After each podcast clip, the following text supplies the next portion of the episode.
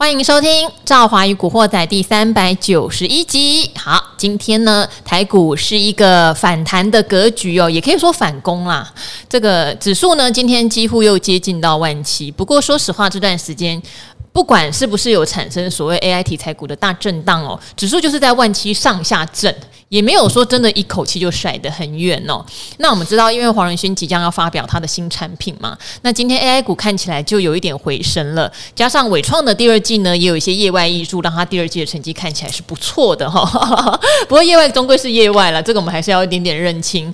总之今天呢，从纬创、广达哈一路都是涨停板，技嘉涨停板，又有这种非常复活的态势。但盘面上很有意思的是，今天有很多。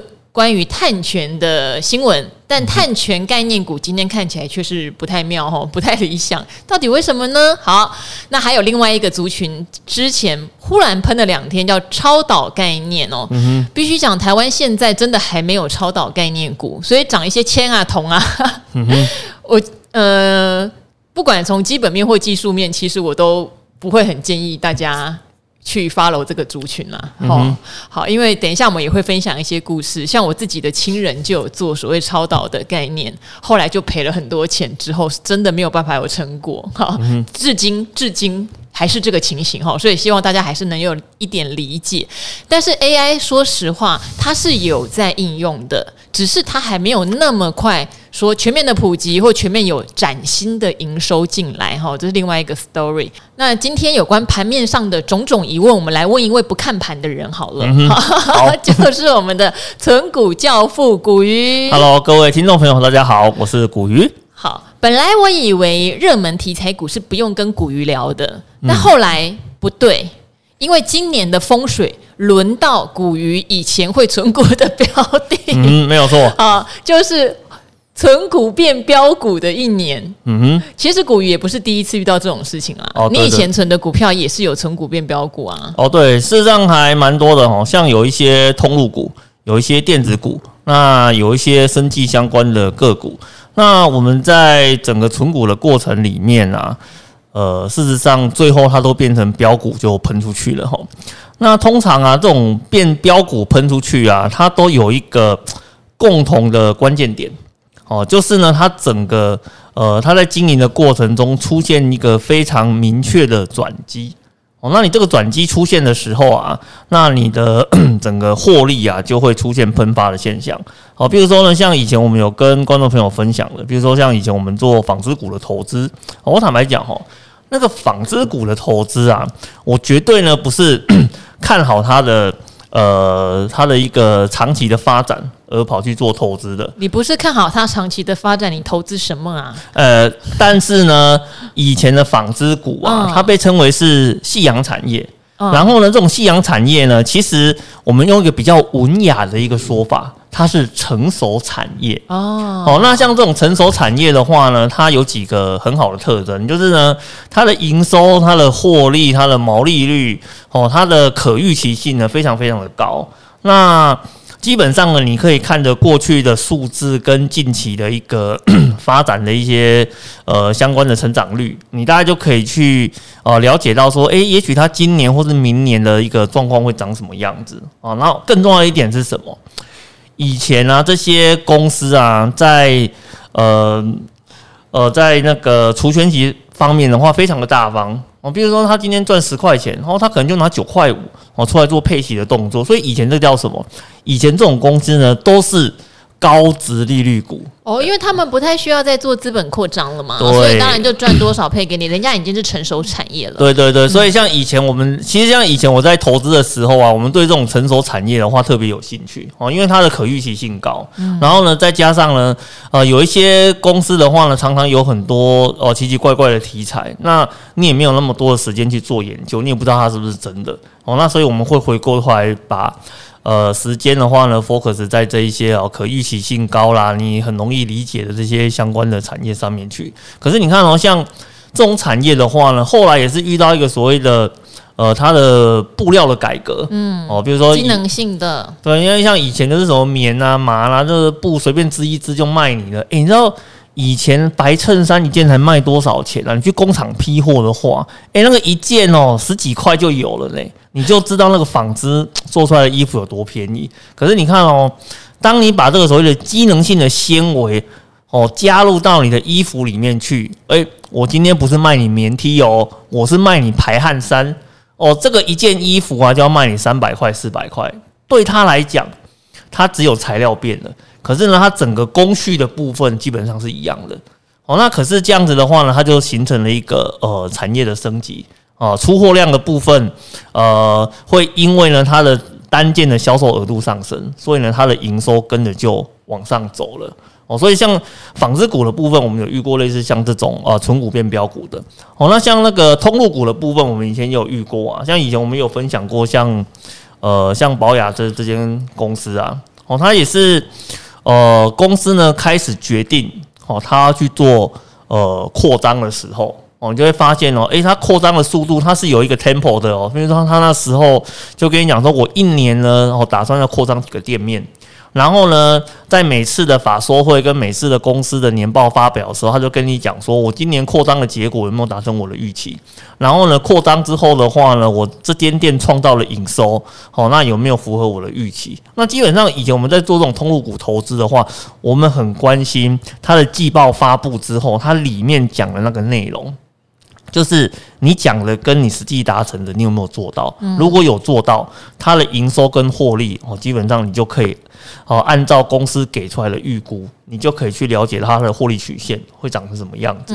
所以你看，一开始还没有扩张的时候，还没有积极扩张的时候，它的获利是小的。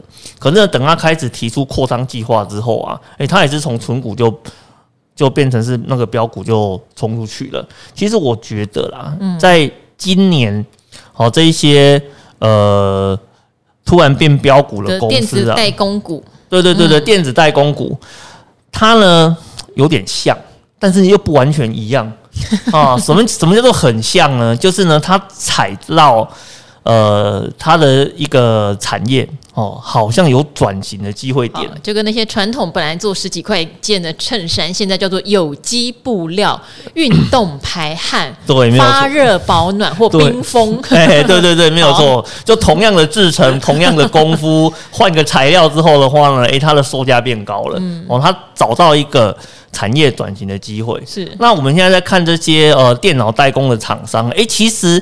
也有这么一点味道，你知道吗？因为他做的东西啊是一样的啊啊，就像我们在呃之前在节目中有聊过的嘛哦，比如说我们在讲那个广达的时候，我就问你啊，以前他做伺服器跟现在做伺服器不一样吗？现在叫做 AI 伺服器，对吗？做散热的叫做 AI 散热，哎、欸，对吗？对就是前面加了两个，前面加了两个字，嗯，但是呢，哎、欸，因为这两个字之后，它产品的售价可以变高了。你要不要考虑叫 AI 股鱼？哎呦！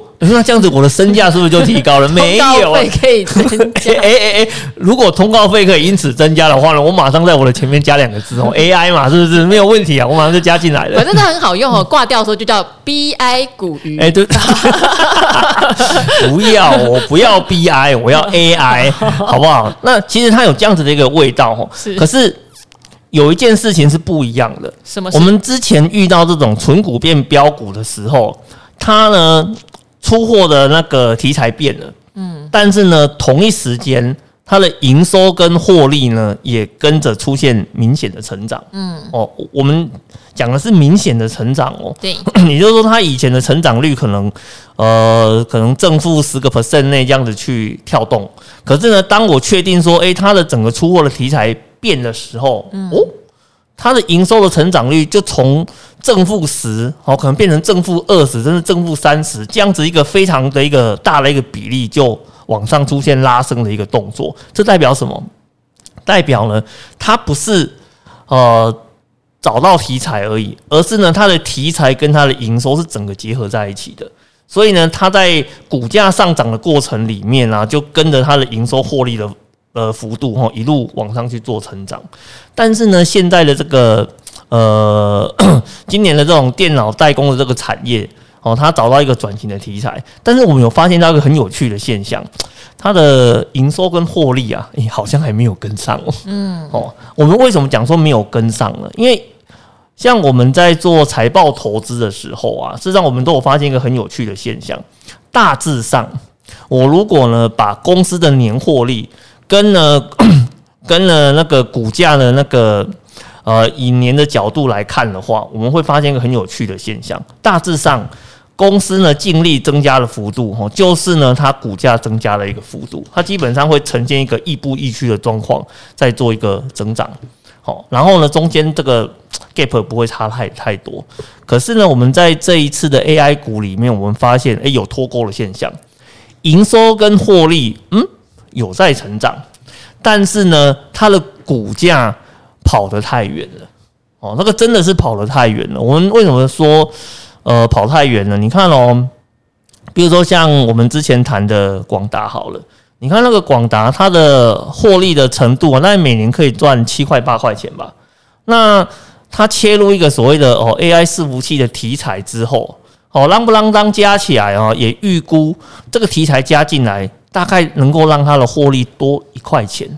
然后呢，你说到后年哦，它的业绩大喷发哦，大概也多个两块钱三块钱。但是呢，就是这个两块钱跟三块钱，它的股价喷了几倍？它的股价喷了四倍，我就只问一件事情：你觉得这个东西合不合理？好，当然我们从一个 呃财报分析的角度来看，吼，哦，我们会觉得这个跑得有点远了，哦，跑得有点远了。所以，像我们在之前跟观众、听众朋友做分享的时候，不是有提过类似的问题吗？如果是这个状况，原本手上有的，恭喜你，继续抱着就对了。但是呢，你手上没有了，你说这个时间点你要不要去追？我会跟你讲说，潜藏就好。但是呢，不要在这种 差太远的情况下去做投入的动作，因为啊。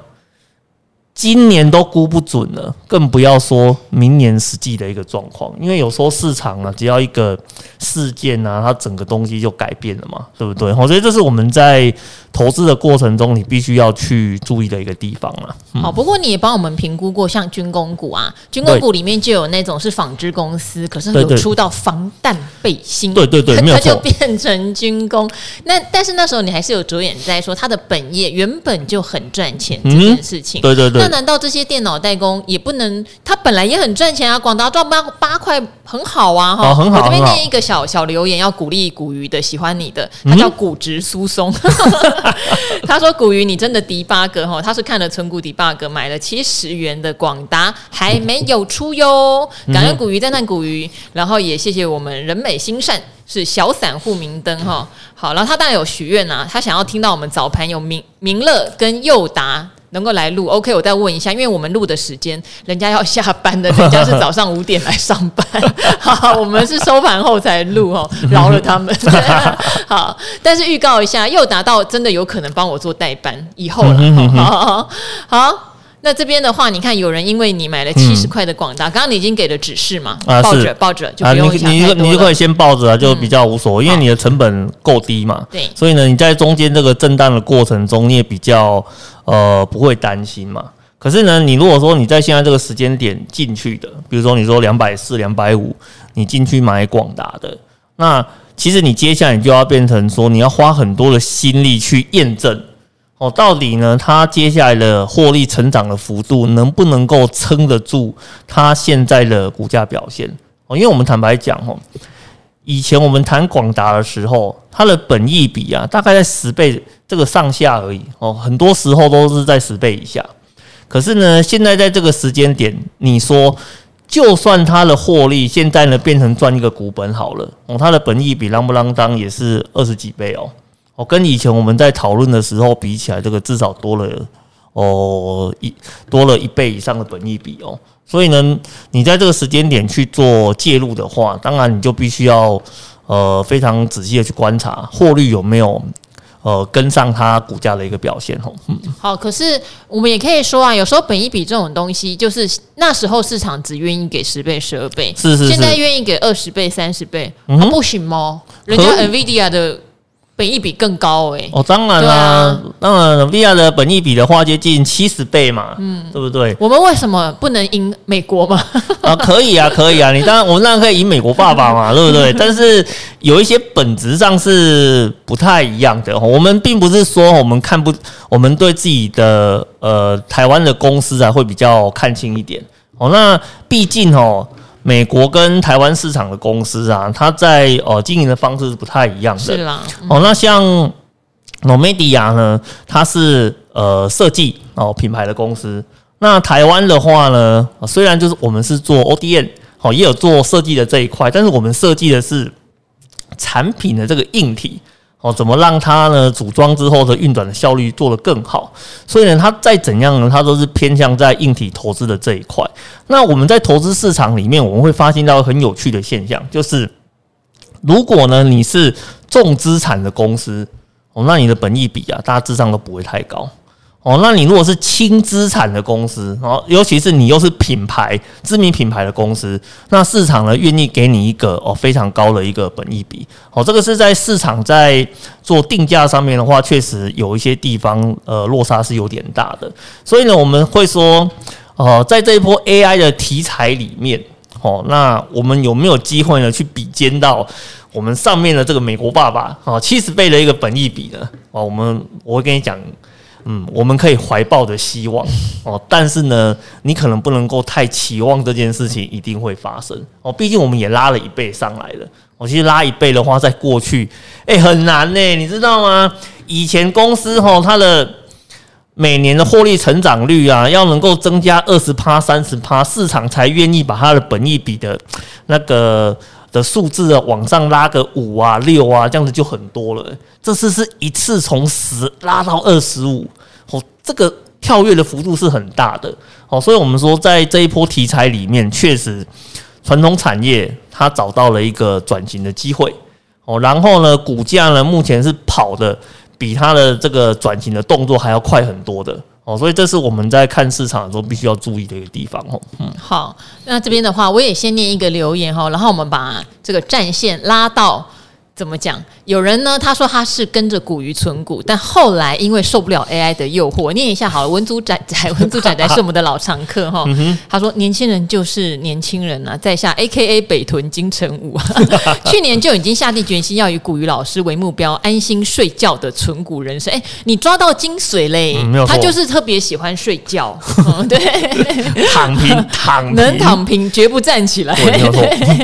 他说，但是最近的 AI 旋风让小。不成熟的心智也起了贪念哈，伟创爸爸、广达大哥、英业达干爹，这些股票的潮起潮落，当冲我也是无一不语，该赚的该赔的都没错过。刚开始接触他们，我是个吃路边摊都满足的人，但接触 AI 之后，我回家煮泡面是比较省钱的。好，他说某个深夜失魂落魄的回家，发现老婆站在楼梯口等我，老婆就问回家啦，你最近气色不太好，是不是有心事？嗯、然后他说没有啦，我跟朋友去吸个毒而已，哈哈哈哈。强笑着别开了视线哈，哎、嗯欸，这边的话要上警语哈，自己上警语哈，这开玩笑，他在开玩笑。哦，那我就放心了，我以为你没有做课功课就跑去买 AI 类，然后老婆就拍拍胸脯走了，为什么要拍拍胸脯呢？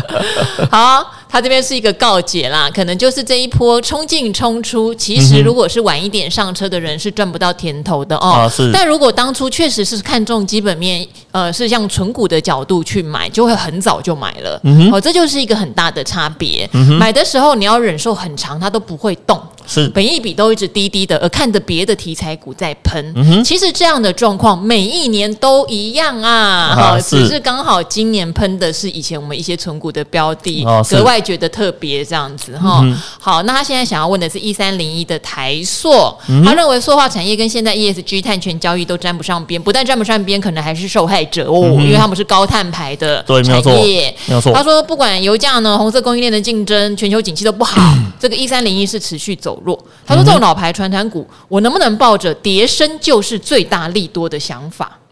好。那这边的话，我觉得就是探讨两个问题了。一个当然就是碳权交易，其实它也让很多老牌的股票，华指啊、永丰余啊、农林、嗯、啊，嗯、突然也乱喷一阵。但反而今天有一些碳权的好消息出来之后，他、嗯、们的股价不涨反跌。嗯、好，那像台塑，其实以前我们也有在节目里稍微聊过，台塑高的时候可能涨到一百块以上嘛，嗯、低的时候可能七十块。是，那难道我就不能七十块买，一百块卖，好像也不错啊？就是你讲的超成熟产业啊，是没有错。嗯嗯，但是呢，台塑啊，我们坦白讲哈，它在这一波呃碳权交易的题材下面的话，嗯、它的弱势哦可能会比你想象中会来得再更久一点。真的、啊？对对对对，因为我们在看。这个碳权交易啊，其实你要注意一件事情哦，这个不是题材哦。我我们再强调一次，碳权交易不是题材，不是题材。题材这种，我们有时候怎么定义题材？就是题材的话，就是诶，可能明天一觉醒来，这个世界全部都变样了。像那个啊，一觉醒来啊，全部都会不见的哦。这个我们把它称为叫题材股，因为可以可能今天呢对它很疯狂，明天的话呢推它心如止水。哦，然后呢，你可能再也不在乎它了。然后呢，甚至隔一阵子的话呢，你你再也不会关心它。哦，我们把这种东西呢叫做呃短线的题材。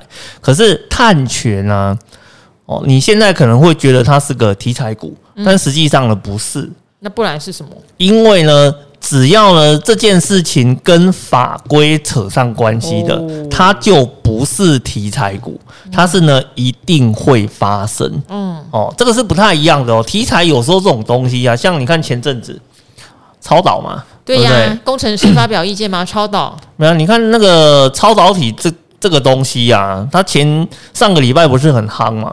可是呢，你看哦，就几个实验室发表声明之后，陆陆续续呢，大家对于呃超导实际的状况，诶，好像比较了解了哦。反而呢，就觉得说，诶，这个东西在这个时间点是不能够去追的，因为第一个呢没有实用性哦，这个阶段。然后第二个的话呢，诶，它产生超导性质的这件事情，看起来呢有很大的几率性问题。你既然你既然要思考什么叫做纪律性问题，就是你有可能做一遍、做两遍、做三遍、做四遍、做五遍，做了十几、二十遍甚至上百遍之后，才会出现了一小小的部分哦，出现了有哦类似超导反应的一个现象。那我问你啊，你这样子的话，你怎么拿来做产品？你是没有机会拿来做产品的。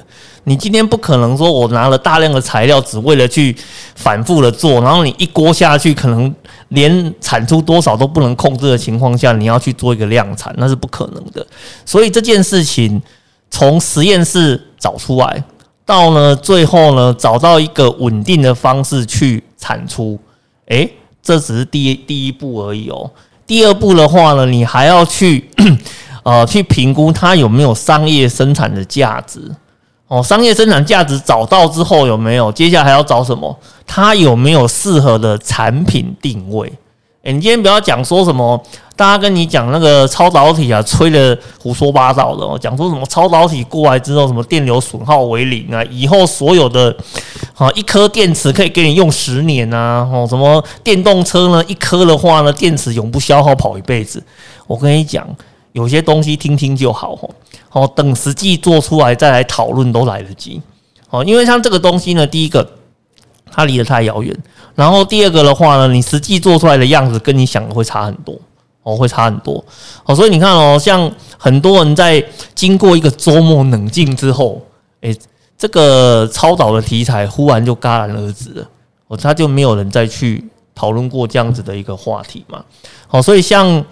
呃，所以所以说，你说像超导这个东西来讲的话，它可能就是一个短期话题性的东西，然后它也没有法规面去支持它，说我一定以后要用超导体嘛，对不对？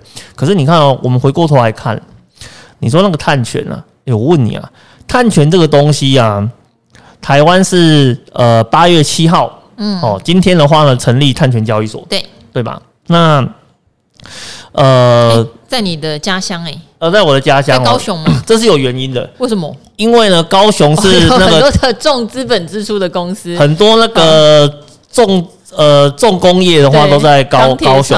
我觉得那个是有就近管理的一个概念在那 在那个地方啊。好，那碳权交易这个东西的话呢，台湾成立碳权交易所，美国也要成立，欧盟也要成立。那甚至呢，很多的品牌厂他们也要求，就是说你的那个呃整个碳排的部分呢，你如果不能够符合他的要求，我订单直接给你砍掉。所以呢，它是在法规面跟你的订单的取得面哦这两个面向来讲的话呢，都有非常严重的影响。你也可以不要符合碳排的要求，OK fine。可是呢，你的出货成本会大增。因为我就是给你加，你就把它想象成它是一个什么？它是一个惩罚性关税的概念。你今天做不到，我就给你惩罚性的关税。哦，你可以卖，但是你很不好卖。哦，你很不好卖。那你看哦，我们在最近这一两年呢、在观察很多的传统产业。哦，因为很多的传统产业，它都都属于高碳排的产业。像什么水泥啦、航运啦、化工啦、塑化啦，这一些钢铁啦，这些都是属于高碳排的产业。但是呢，这些高碳排的产业当中啊，有一个族群，至今没有看到呢有很好的对策，可以呢让它的产业去做转型的。这个就是塑化业啊。因为为什么？你看哦，像台泥来讲的话哦，比如说像水泥业，水泥业他们能干嘛？哦，他们呢可以去做一个所谓的呃所谓的那个低速慢拌的水泥哦，然后呢去做一个呃低碳排水泥的一个转型。那航运的话呢，很简单啊，我的旧船哦，它的一个动力系统可能是高碳排哦，那我就造一些新船哦。所以你看，像航运股很热的时候，不是都传出很多消息嘛？他们要拿这这些钱去造新船哦，去符合未来碳排的规定哦，所以他们可以用新船解决他们碳排的问题。可是呢，塑化业到目前为止，我完全没有看到呢有任何的消息哦，就是它能够去针对它目前的产品线哦去做一个非常明确转型的动作。它现在只能够做一些比较外围的，比如说呢去买一些绿电啊，哦去呃装置一些太阳能板啊，然后看是不是可以诶在呃碳排的部分来讲的话来做一些取代。可是你要注意。这些都是外围的取代，都不是它核心呃营运产品线这部分的一个取代。所以到目前为止啊，你如果去看像你不要说一三零一啊，哦，整个塑化类股哦，台塑四宝，它的股价呢都呈现弱势的一个状态，而且弱到什么程度呢？弱到呢它的股价都已经碰到十年线了，还是没有人想要去碰它。那难道不是价值存股千载难逢的买点吗？不要说千载难逢，十年难逢的买点吗？诶诶诶，在这个时间点里，我们要逆向思考，在这个时间点，你就要去思考一个问题。什么问题？我们常常在讲说啊，如果呢，今天股价碰到十年线，是因为呢，它遇到坏消息。嗯哦，短线突然急跌，坏消息啊，或是呢，整个总金 整个总金面的一个全面性的看坏。确实啊，现在蓝灯啊，现在是蓝灯嘛，嗯、对不对？但是呢，我觉得它的问题不是蓝灯造成的，不然呢？哦，它的问题的话呢是，呃，它的在整个那个碳排的这个条件之下，它没有办法做到一个非常有力的改善。嗯，哦，所以导致呢，在资金呃投资的部分来讲的话，它。属于被舍弃的一群，你知道为什么吗？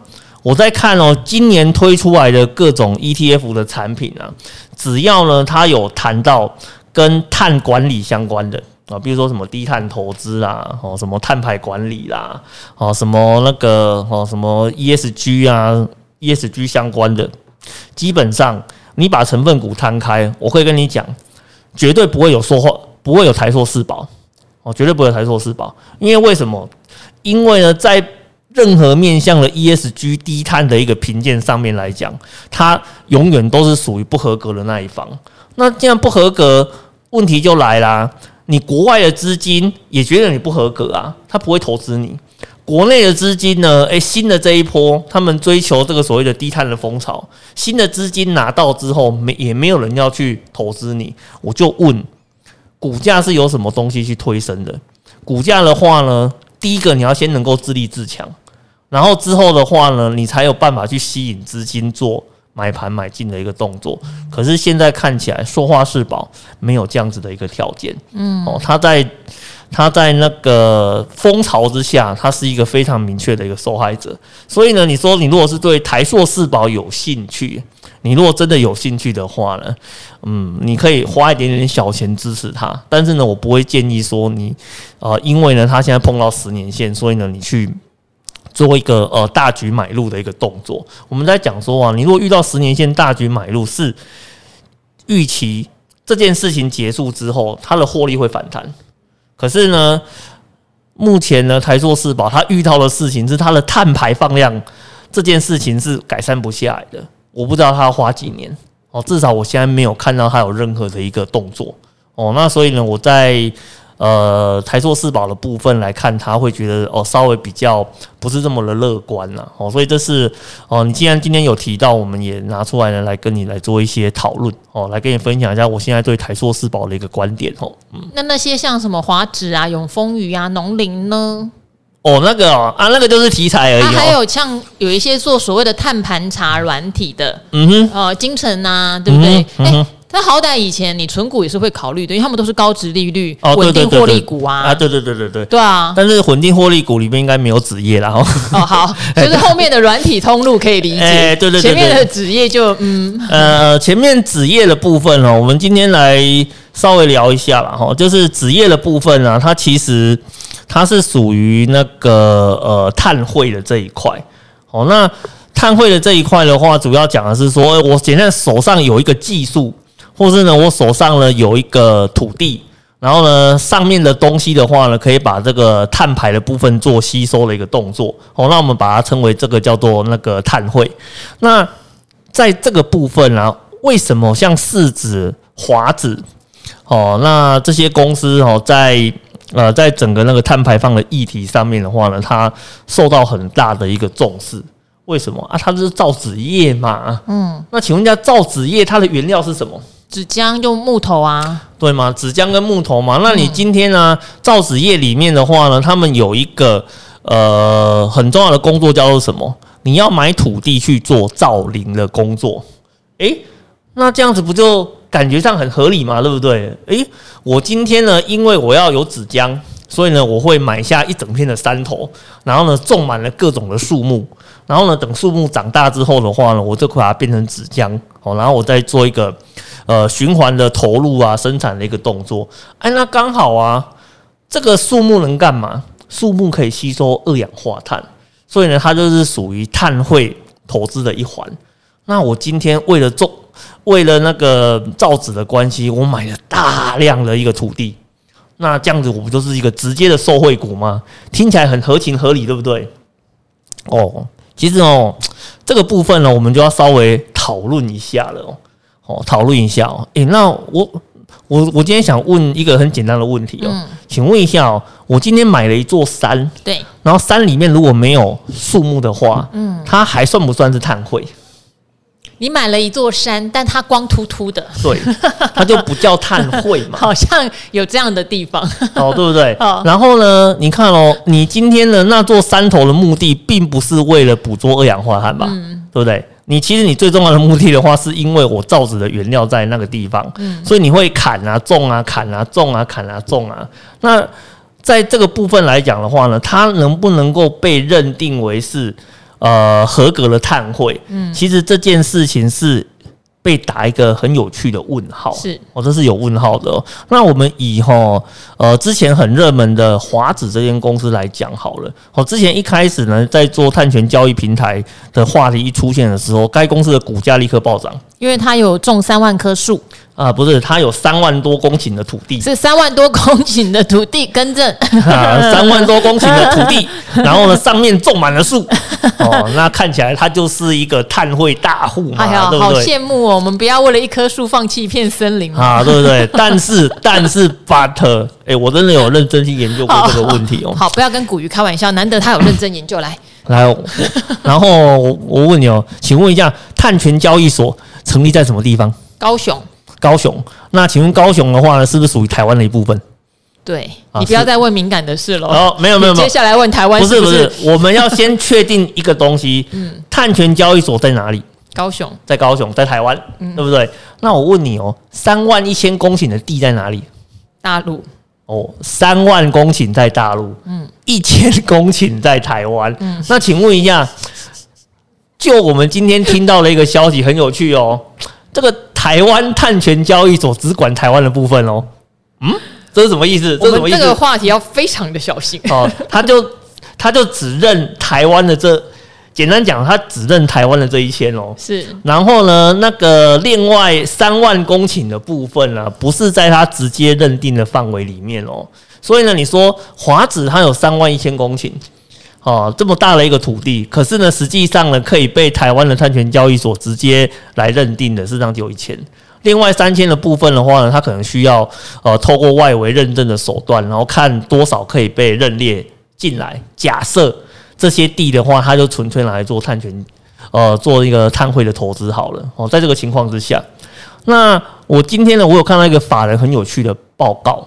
这个报告是写什么？他是说，嗯，如果今天的碳权交易所可以完全认列，呃，华指的这三万一千公顷的土地好了的上面的一个摊牌，把它换算成金钱上面的价值。大概是多少钱呢？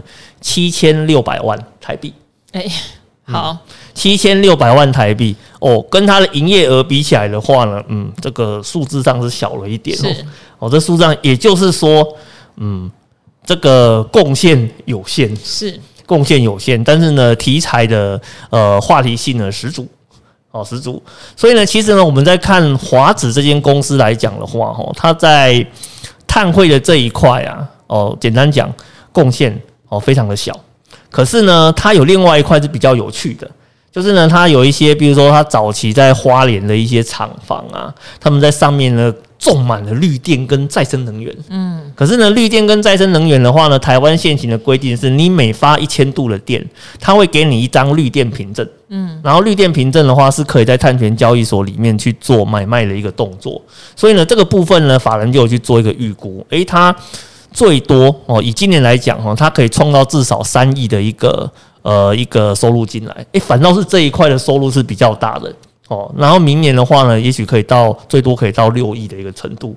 所以呢，其实呢，如果说你今天你在做这个呃碳权交易的一个题材股来讲，如果你关注的是造纸业哦，那你可能要去呃稍微算一下哦，到底他手上的这些东西真的能够变成碳权的一个收益进来的话呢，占比占它的营收高不高？如果占的营收很低的话，那请你要注意哦，它的本业还是造还是造纸业哦。国际纸浆的走势多关心一点会比较实际哦。嗯哦啊，但是如果是你讲的是那种软体业的话，诶，其实软体业的话，它就等于是它多卖一套软体出去的概念嘛。因为它原本的话，它可能就针对各种乱七八糟的题材肉在卖嘛。你要云端计算，我就卖你云端计算软体。你要 AI，我就卖你 AI 的软体；你要治安，我就卖你治安的软体。你今天呢？哦，因为碳关税的问题，所以你需要碳盘查，我就卖你碳盘查的软体。对他来讲很直接，你今天多一个议题，我就多卖你一套软体。哦，那对他们来讲的话呢，它的获利反而呢是最直接呢会受到呃会受到影响的。你很你也你也可以很直接的看到它的营收跟获利会因为这个题材的关系就出现成长。嗯，所以呢，以在这个阶段来讲，哦，我会觉得啊，你把 focus 放在这些呃软体啊跟碳盘查相关的这一块，应该会是呃比较。好的啦，嗯，好，我个人也是这样觉得哈，而且他们本来就有获利基础啦，加上就像刚刚古鱼讲的，他们本来就会因为这个这个新的趋势或者未来在法规上你一定要遵守的这个现况而来贩售一些相对应的产品，这个是比较正宗一点。是是是，没有错。呃，那至于刚刚讲的很多。呃，你是种树啊？种树本来就是你原料的来源，这种就比较模糊了。对对对对。那还提到，当然像塑化业，我们可能也期待之后看看他们有没有提出一些减碳的方案，哦，或者从这个方面他们能不能拿到一些不一样的做法？嗯，要不然以目前来看的话，就会变成是排碳大户又没有方案，嗯，现在景气又不好，是，很多的压力压在他们的身上。是，我当然也很希望说，像这种很传统的又是龙头级的公司跌下来都十年线了，会不会是一个好的买点。嗯、但他们现在面临的不是只是一个油价起落跟景气起落的问题。嗯、如果单纯只是因为油价跟景气，嗯、那我觉得是好买点。是没有错。他们现在受到是一个碳碳权新规定的压力，哈，这个事情又不会消失，是这事情会越演越烈，是。所以这就是古鱼现在会稍微比较保守的原因。嗯、但我觉得也可以观察一下台塑四宝会不会提出一个什么相对应的方案了。嗯、我觉得这也是可以来留意的。哦，对，没有错。嗯，好，那最后最后我们来简单回答一个叫做“古海小水手”的航海投资日志哈，嗯、这位也是我们长期的听众哦。他说他想知道获利从七位数成长到八位数的心理路程，花了多久时间，做了什么操作，搭上什么热潮。好，他先自我介绍了一下，说今年的话有用一个新的期货账户，从一桶金开始，截至七月底绩效有两百六十趴哈，非常的惊人。然后他说，他知道这样的绩效是很夸张，超乎自己的想象。可是呢，他也觉得很大的障碍啊。我想还是受限于本金的问题。然后绩效好，可是离所谓八位数的获利仍有一段的距离，就是千万获利啦。嗯。他说：“呃，从前面说明可以知道我是高风险投资，这样也带有运气成分，不认为整年可以一直维持。没错哈，就是高风险高报酬嘛。那、嗯、高风险也有可能化为乌有，这个就是大家都知道的，没有错。所以他想知道大家好，各位投资大神如何从七位数跨跨入八位数呢？哈，好，那这边的话，我觉得其实我们之前多多少少都有一些分享，几位数倒不是说一定是每一个人的状况哈，有人可能更多位数，有人一开始也没那么多位数，但我觉得有一个共。共通的特点呐、啊，当然你说我们有没有遇到过？呃，今天因为某个题材大喷发，忽然大赚。我想每个人在投资，如果把时间拉长十几年好了，一定会遇到。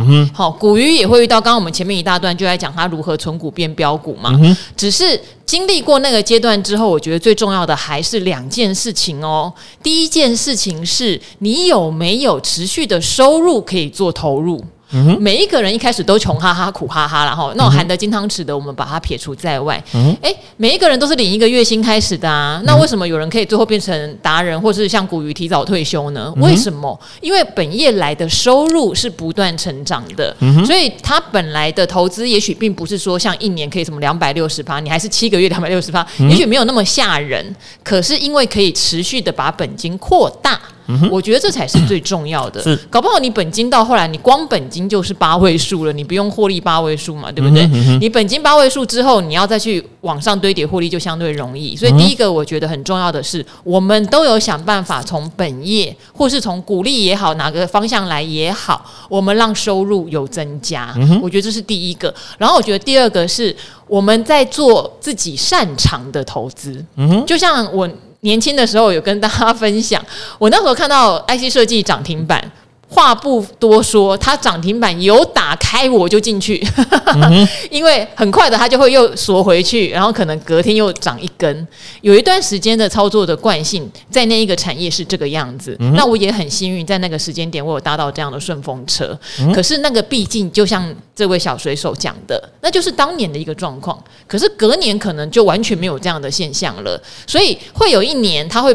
有一个获利大喷发的状况，就像二零二一年，可能很多人只要有当航海王，都觉得自己是股神一样的道理。可是十几年以来，这样的机会。说真的，能够好好赚到它的，可能就两三次，嗯、也不可能十几年来每一年的题材你都做得顺风顺水。好、嗯哦，所以我觉得这两件事情是很重要。一个就是你持续的收入要提升，持续的再把你的本金扩大。第二个，你还是要找到一套你最擅长，而且你叫做大赚小赔的方式，或是稳赚但少赔的方式。赔的时候你不会慌乱乱砍的方式。嗯、我觉得这个才是一个比较重要的啦。嗯、那因为古鱼之前。讲他的心路历程，例如说他为什么得到一定的被动收入，他就退休。其实有一集讲的非常清楚，但我想说，就这个议题，古鱼应该也很有心得。嗯，其实我们的心得就非常的简单了，就像刚刚赵华讲的，其实最重要的话是你的本金，以及呢，你现在比如说你说。哦，你的获利呢？哦的呃，有两百六十几个 percent 嘛。然后呢，你的第一桶金的话，这样子翻上来，可能这样子的话，应该有变成三百多万左右吧。那 你有没有去思考过？那你这个三百多万啊，你最后能够变成你的本金留下来的啊是多少？哦，因为其实呢，我们在投资的过程里面啊，特别是报酬率快速往上累积的过程中啊。你都会很想要把你的本把你的钱不停不停的在同一个地方一直压进去，然后呢，希望呢它滚的速度可以越来越快。就算你明知道哦，那个这件事情是错的，就算你明知道这件事情呢不应该这么做哦，你知道风险很大，但是你还会这么做，因为呢，你在这个时间点你会觉得我的人生就这一波了。我们如果没有跟上的话呢，我这辈子没有机会了。我跟你讲，我真的遇到很多的投资朋友。他们常常会认为这一波就是他人生的最后一波翻身的机会，翻身的机会。如果这一波没有跟上的话，然后他那个就没有办法达成他人生的目标。我跟你讲，你真的是想太多了哦。你呢？你呢？今天呢？把你的投资的观念好好的做对哦。就像我们在这么多年的一个投资下来。每一年都有不同的机会跑出来，但是呢，我要跟你讲的是说，机会跑出来的时候，你有没有技巧去掌握它？诶，这是另外一个问题哦。你如果没有技巧去掌握它，这些题材就在你的前面，嘣就不见了。然后另外一个的话呢，就是你的你目前的心可以承受这么大的一个金额吗？诶，这也是另外一个问题哦。我们常常在讲说啊，一个人一生有多少钱？某种程度上呢，也要先看你这个碗有多大。你今天这个碗的话，只能够装一百万，那不好意思啊，给你两百万的时候，它就是流走了哦，它就是往外不停的在做流走的一个动作。所以呢，其实你看哦，你如果今天在很短的时间内突然财富暴增的话，那个很可怕哦，可怕可怕的是第一个你的心会膨胀，然后呢，第二个的话呢，就是你的这些钱大致上都是留不住的。所以你看哦，在你在呃思考这个问题的时候，其实呢，我们并不会特别去关心，就是说怎样可以让你从七位数变八位数。重要的是呢，你有没有足够的本金？我们今天讲的实际一点，你是从一百万去翻嘛？那你翻一百万两两百六十趴，所以你翻到三百多万。你如果今天投入的本金是五百万了，那不是直接就已经达到你要的八位数了吗？所以其实关键呢是在于。你的本金有没有投入这么多？然后第二个的话是，你的本金够多的时候，你才会更认真的去思考你的策略。哦，这个我们以前跟很多投资朋友在分享过类似的一个问题。吼，你今天拿十万元投资，跟你拿一百万投资，跟你拿五百万投资，你的心里的想法是绝对是不一样的。我们常常会讲说啊，像很多投资朋友都会跟你讲说啊，那个吼。什么分散投资啦，资产配置啦，那个都没有用啦，那个东西都是骗人的，对不对？我有钱就压下去，买到一只标股冲上去，这样子就对了。会讲这种话的，有个特色，他的本金一定很小哦，他一定没有什么太多的钱，才会跟你讲这种话。你如果今天呢，让你的资金呢从十万变成五百万再投资的时候，你再去想想看，你真的会照你以前的那个逻辑去做吗？不会了。哦，你一定会去思考说，诶，我这笔钱应该怎么好好的来做一个布局，来做一个正确的分配，才不会说呢，诶，我的钱投下去就不见了。你看哦，十万块不见了不起，努力工作三个月、四个月，哦，是不是就可以赚回来了？可是呢，如果是五百万不见了，不好意思啊，这个就不是月的问题了，这是好几年的问题了。哦，甚至呢，你的你的家庭能不能够维持住的一个问题了。哦，所以呢，你的金额的大小。啊，会决定你对投资的观念，你的本金的大小啊，也会呢，呃，决定了你相同的报酬率的情况之下，你能够拿回多少的东西。所以你看哦，其实整个关键都会放在你的本金的这一块。所以我们在刚刚赵华这边有讲过嘛，啊，除了呢你在报酬率的部分，我看有没有机会呢再更上一层楼之外，其实更重要的是你的本业。哦，有没有办法持续创造更多的收入，让你的本金做扩大的动作，或者是说你现在两百五十几趴了，那你有没有想过把它获利了结，然后呢，把它变成了你真正本金的呃这一块，哦，再去重新思考你投资的一个问题。哦，我我想在呃这个部分的话呢，是呃这位投资朋友你可能要去稍微去想一下的啦，嗯。就是当部位变大的时候，大家都会有不同的策略哈。像最喜欢做短线的，我想就小哥嘛，大家都知道。但小哥为什么跟古鱼现在是好朋友呢？因为小哥有一块偷偷在做纯股嘛，没有错。对，因为呃，小哥就是很典型，从权证起家。我记得他有一本书，什么十万变千万。对对对对对，没有错没有 错。可是小哥也在我们古惑仔分享过他的心路历程。他曾经去冲绳玩，玩一趟赔八百万，嗯、坐错边又开杠杆。嗯、好，所以这种大起大落的人生，也不是每一个人都负担得了。嗯、小哥曾经跟我开玩笑说，也不是开玩笑，他有说他为什么一直在减肥？他说因为短线操作的压力非常大，嗯、所以他几乎是压力肥占了绝大多数。嗯、对，所以这个都是每个人要付出一些所谓自己的代价啦。嗯、那我觉得小哥还有一点是他后来就非常非常的遵守他的纪律。嗯、哦，只要有一点方向做出，他马上砍，马上砍，就动作是非常神速的。哦，对，对我觉得呃，他也是找到他自己适合的一个方法。嗯，好，那我身边有很多的呃厉害的操盘朋友们，他们可能私底下还有一些方法增加本业收入，就是例如他帮人家代操啊，对不对？他帮人家代操抽佣啊，这些收入都变成他自己的本金，有很多的方式，但不外乎就是你必须把你的本金扩大，扩大到一个你。冲刺高风险，但你也不会很害怕的地步，你会留一部分是你的本，好、不要像有些当冲客或是航海王，最后把他什么赚几亿，后来又赔光光，欸、对，不要过这种人生啦。嗯哼嗯哦，对，好，那希望有解答到这个小水手的疑惑哦。嗯、那今天很谢谢古鱼，我们的古惑仔就先到这边喽。好，拜拜，拜拜。